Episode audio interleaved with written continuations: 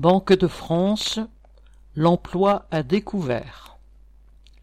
À peine bouclé le précédent plan qui avait conduit à 2500 suppressions d'emplois entre 2015 et 2020, la direction de la Banque de France reprend l'offensive, se fixant comme objectif la suppression de 600 postes supplémentaires d'ici à fin 2024.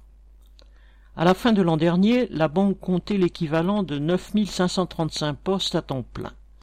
La direction avait déjà annoncé le 20 janvier la fermeture de plus d'une caisse de tri sur trois et la destruction de 131 emplois. Si elle parvenait à ses fins, le recul total des effectifs entre fin 2015 et fin 2024 s'élèverait à 3500 postes. La moitié des emplois auraient disparu en l'espace de 20 ans.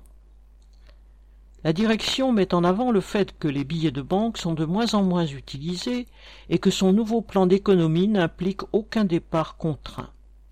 Quoi qu'elle en dise, ces décisions contraindraient des centaines de travailleurs à rester au chômage, tandis que les salariés toujours en poste devraient supporter une charge de travail qui, elle, ne diminue pas. Les salariés soulignent en effet une importante augmentation de l'activité en raison de la crise le nombre de dossiers de médiation de crédit, un service à destination des entreprises ayant des problèmes avec leur banque ou leur assurance crédit, a été multiplié par dix.